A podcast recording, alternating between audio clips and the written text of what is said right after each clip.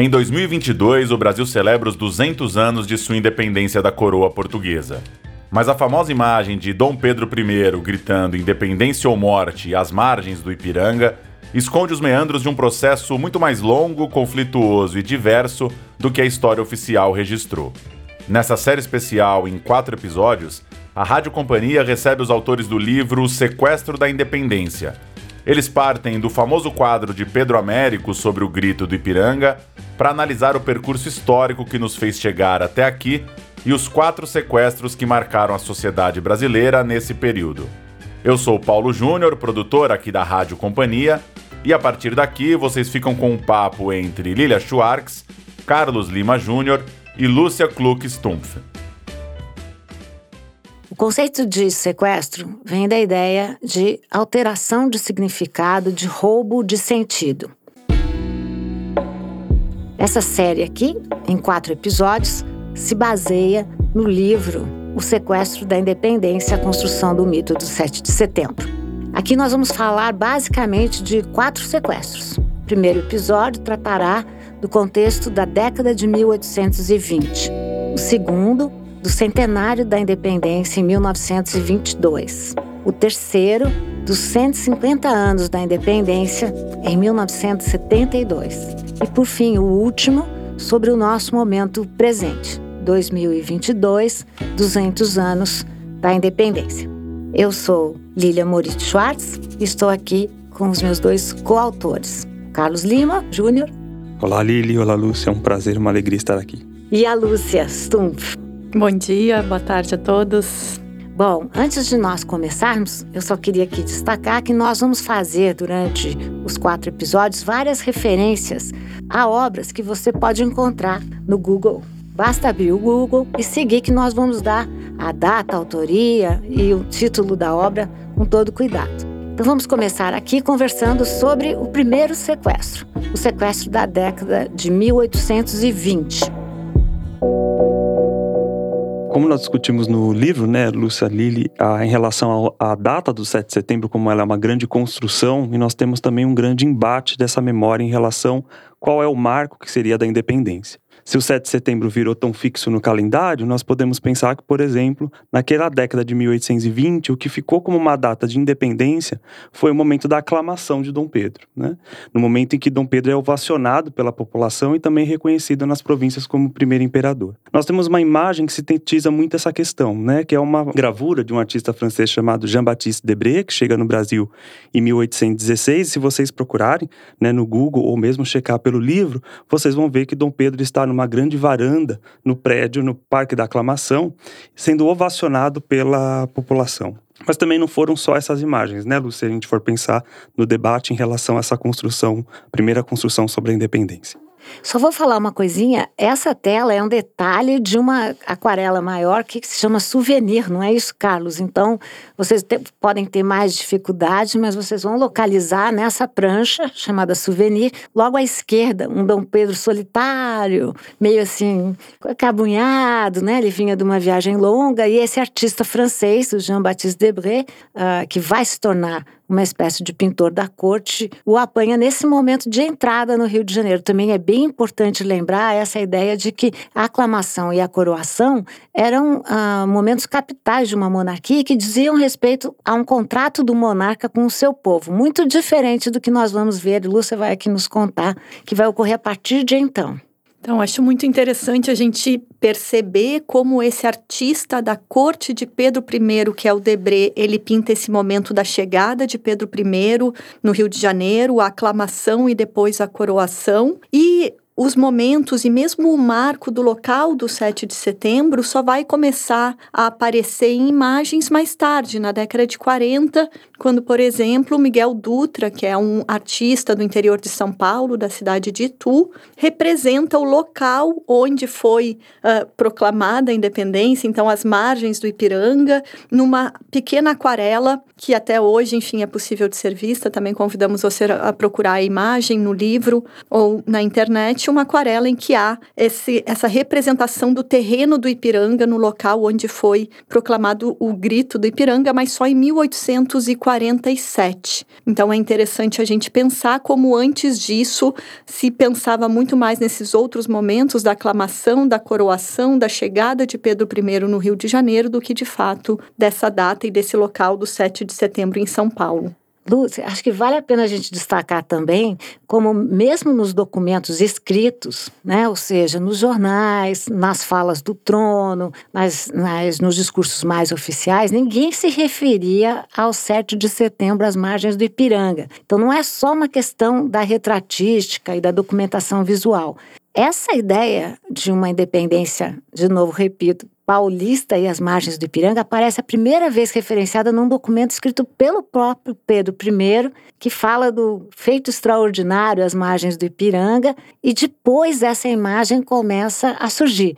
A questão que eu acho que a gente também tem que trazer aqui para as pessoas que estão nos escutando é por que será que se troca essa representação da aclamação, né, é, por uma representação do protagonismo de um príncipe europeu homem, né, num lugar isolado e ermo, às margens do Ipiranga.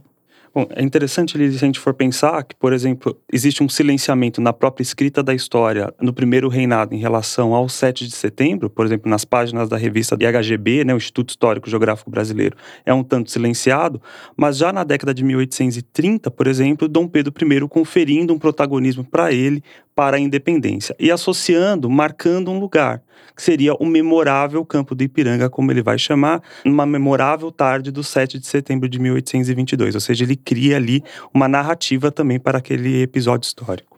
Então, acho que é bem importante a gente lembrar que começa também, esse é o começo da história do protagonismo de uma pessoa, né? não de um povo, não da sociedade civil, mas de uma pessoa voluntariosa e romântica. Né? Sem dúvida. E, de novo, voltando para as imagens, para as obras, uh, acho interessante a gente pensar, por exemplo, naquela primeira pintura que representa o momento da independência do Brasil, que é uma pintura feita por um artista francês, que é François René Moreau, no ano de 1844. Morro havia chegado ao Brasil pouco tempo antes, em 1841, então ele ainda conhecia pouco o país, enfim, já havia circulado por províncias como Rio Grande do Sul, Pernambuco, Bahia, e havia chegado, estava se estabelecendo no Rio de Janeiro, quando faz essa pintura chamada Proclamação da Independência do Brasil, que ele apresenta na exposição de Belas Artes da Academia Imperial de Belas Artes no ano de 1844 e uma pintura em que nós vemos já é Dom Pedro I com protagonismo sentado ao cavalo no centro da tela, mas ainda assim é um Pedro I sendo ovacionado pelo povo. É um Pedro I que leva a mão não a espada, mas o chapéu, erguendo, agradecendo aquela que pode ser uma cena de aclamação, uma cena em que o povo é que lhe proclama imperador mais do que ele próprio, sozinho, naquele feito isolado do Ipiranga, se autodenomina, enfim, se afirma como o imperador do Brasil. E é uma tela, como a Lúcia comentou, feita por um artista francês que tentou se inserir na corte do, do, Pedro II com essa pintura, mas os críticos levaram a pintura não de uma maneira exaltada. Né? Um grande crítico da pintura vai ser um, um artista chamado Manuel de Araújo Portalegre, que vai criticar tudo. Né? O Dom Pedro que não está bem posado, o povo que é muito branco, não, não representa uma, uma população brasileira, mas mesmo assim há uma tentativa de colocar o Dom Pedro ali já como grande protagonismo do feito da independência. Bom, nessa tela do Morro fica muito evidente uh, a pouca familiaridade que ele tinha com o Brasil e os brasileiros. Se vocês estiverem de olho nessa tela, que se chama, vou repetir, Proclamação da Independência é de 1844, uh, os brasileiros aparecem representados como se fossem napolitanos.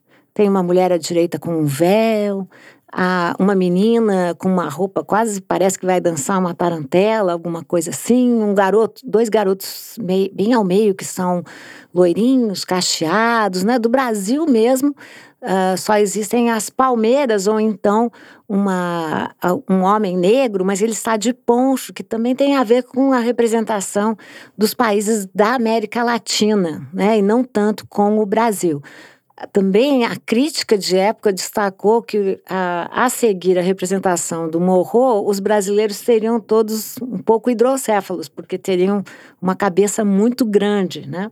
Mas o importante é que essa tela pavimentava um caminho para a representação do 7 de setembro, que ia se transformando na data oficial da independência e dando todo o protagonismo a Pedro I. Nós também não podemos esquecer que nesse momento já estamos no segundo reinado e há um interesse do filho recuperar a memória do pai. Uh, Pedro I saiu do Brasil maneira, quando já era muito impopular, né? ele havia imposto uma constituição, a Constituição outorgada de 1824, havia debelado movimentos da sociedade civil de uma forma muito autoritária e violenta, tanto que a pecha né, do açougue dos Bragança começava a colar e era sempre comentada nos jornais de época. E o que pretende Pedro II? Recuperar a memória do pai, em primeiro lugar, e em segundo lugar, também, de alguma maneira, uh, garantir o lugar da monarquia. Estamos falando aqui já, daqui a pouco vamos entrar no contexto da década de 1880, e a monarquia não andava num bom momento, né? Iria cair em 1889. Mas acho que agora vamos falar um pouco da tela que de fato se colou à imaginação dos brasileiros é a tela de Pedro Américo, de 1888, chamada Independência ou Morte. Vamos lá. Se a gente for pensar, se o Morro faz a pintura em 1844, né, apenas 44 anos depois nós temos uma pintura novamente celebrando a independência, né, de 1888. É muito interessante a gente pensar que Pedro Américo, que já era um artista afamado naquele momento, né, ele vai fazer grandes pinturas na década de 1870 com as, os temas da guerra contra o Paraguai, né, ele se oferece para realizar essa pintura. A gente não consegue entender a pintura sem pensar no edifício monumento que está sendo construído no Ipiranga, agora São Paulo quer um protagonismo também nessa independência, né? ela que tem uma posição de destaque na economia, em construir um edifício monumento, né? ou seja, um prédio que serve como monumento por um italiano chamado Tommaso Gaudenzio Bezzi. Enquanto o italiano faz essa, esse monumento, o Pedro Américo recorre aos jornais dizendo que nada melhor do que uma pintura para materializar o feito. E tinha que ser um artista justamente brasileiro para fazer tal pintura. Nesse caso, ele, né? Pedro Américo, que não era tão conhecido como uma modéstia. Mas é interessante a gente pensar como ele consegue essa encomenda, né? Uma encomenda muito batalhada. Bom, Pedro Américo, uh, então, se oferece, enfim, oferece a sua pintura para figurar nesse edifício do Ipiranga, uma pintura voltada agora uh, explicitamente a exaltar o feito de Pedro I, as margens do Ipiranga, uma pintura com as dimensões que uma pintura de história deve ter, então, uma pintura de grandes dimensões que figuraria no salão de honra desse edifício e para realizá-la, quando consegue essa encomenda, Pedro Américo viaja a Florença, onde durante cerca de três anos vai pintar essa grande obra que hoje é tão conhecida por nós e, e, e povoa o imaginário e a memória nacional. É uma pintura que quando foi apresentada pela primeira vez a público, nós gostamos sempre de lembrar, Pedro Américo a apresentou ao mesmo tempo em que publicou um livro em que explica essa pintura, um livro dividido em duas partes, uma em que ele se refere ao fato, ou seja, à história do 7 de setembro, e outra que ele se refere à pintura, ou seja, à obra que ele fez para retratar aquele fato. E nesse livro, Pedro Américo, ele próprio vai apontando as questões que ele alterou na pintura para que a, essa obra estivesse à altura de homenagear o feito que era que seria elevado naquele, naquela pintura, enfim, naquela grande obra. É isso que a Lúcia já destacou, é da maior importância, porque muita gente, quando vê essa obra agora, a obra do Pedro Américo, Independência ou Morte, fala muito dos plágios, dos erros, quando na verdade o próprio Pedro Américo já dá um mapa da mina. Então ele diz, por exemplo, que ele se pauta na pintura de um outro artista francês, o Messonnier, que elaborou uma pintura em homenagem a Napoleão Bonaparte. Então não é plágio, é citação, como se fazia nas pinturas neoclássicas. Pedro Américo também diz que ele precisa elevar a geografia por conta uh, da situação histórica. Diz ele que não era possível representar um príncipe se não fosse dessa maneira, com as roupas condignas, com a, uma situação totalmente montada né, para esse que seria o ato inaugural da nação. Pedro Américo, no seu livro, também explica que ele tinha plenos conhecimentos de que aquelas não eram as roupas utilizadas nessa circunstância, porque a, tanto a comitiva a, como os guardas não, estariam com roupas mais de viagem, que eram roupas de algodão. Vale a pena também destacar que Pedro Américo reconhece que não existia a famosa Casa Bandeirante lá do lado direito, porque ela só seria criada muito depois, né? e tampouco a janelinha que lá se coloca. Então, Pedro, Pedro Américo tinha plena consciência do que ele fazia, tanto que existem dois, duas frases que eu gostaria de lembrar. A primeira é que a realidade inspira, porém não escraviza, e a segunda, mais irônica, era que ele sacrificava a geografia em nome da nação. Talvez vocês possam falar um pouco mais do lugar do povo na tela. Quando o Pedro Américo faz a pintura, ele faz a partir de uma grande negociação com a comissão do, construtora do edifício monumento, né? ou seja, ele tem que fazer um grande debate em relação. A comissão tem que aceitar primeiro um estudo preparatório antes que a pintura ficasse em ponto grande. Ele vai apresentar um, um esboço, né? um estudo em que nós temos ali figuras populares não brancos segurando as suas enxadas, também ovacionando o príncipe.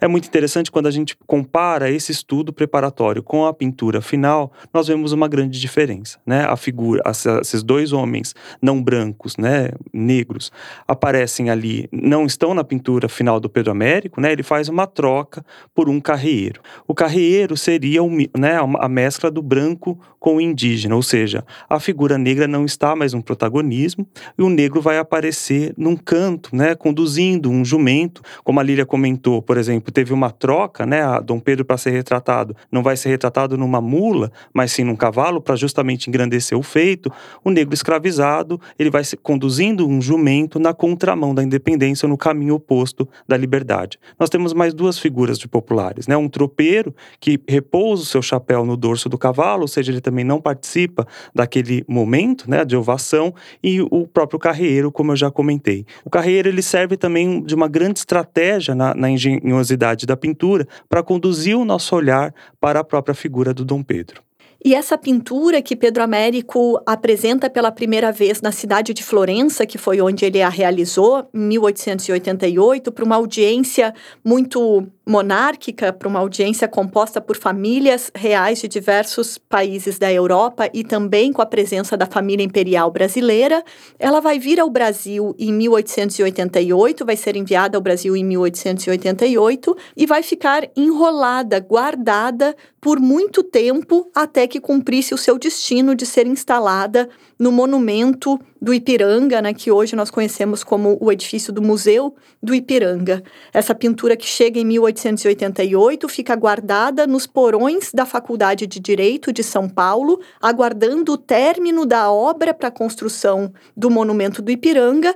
E percebam né, que entre o processo da chegada da pintura a São Paulo e a abertura do museu ocorre a proclamação da República, ou seja, o Império tem uh, os, os, seus anos uh, finalizados e com isso, uma pintura que seja capaz, enfim, que elevasse o feito do primeiro imperador do Brasil não interessava ao novo regime, ao regime republicano, o que também ajudou a fazer com que essa pintura ficasse por muito tempo guardada, longe dos olhos do público brasileiro, que só a conheceu durante muito tempo por reproduções, reproduções em preto e branco que circularam no jornal, fotografias expostas aqui ou ali, mas a pintura propriamente dita ficou longe longe dos olhos do povo até 1895. Pois bem, foi nessa ocasião então que a pintura foi apresentada a cores para o público brasileiro e ganhou de vez a imaginação, quase como se ela fosse a verdade do 7 de setembro. O que é importante a gente destacar antes do, do final desse episódio? Primeiro, essa visão do povo, um povo calmo, apaziguado, que só assiste aos grandes acontecimentos da nação, não participa. E segundo, essa ideia da elevação do protagonismo de uma pessoa, né, de Pedro I, como se ele representasse toda a vontade, toda a vocação da nação. No próximo episódio, nós vamos falar do centenário da independência. Vamos falar de 1922 e de mais um novo sequestro. Nesse caso, o sequestro dos paulistas, que vão querer trazer o símbolo da independência e é da própria tela do Pedro Américo, a independência ou morte, para referendar um protagonismo dos paulistas. Até a próxima, pessoal. Muito obrigado. Até lá que vem o centenário da independência. O Sequestro da Independência é um podcast realizado pela Companhia das Letras com apresentação e roteiro de Carlos Lima Júnior, Lilia Moritz Schwartz e Lúcia Kluckstumpf. Produção Baioque Conteúdo. Gravado no FX Studios e com a edição e finalização de Felipe Caldo.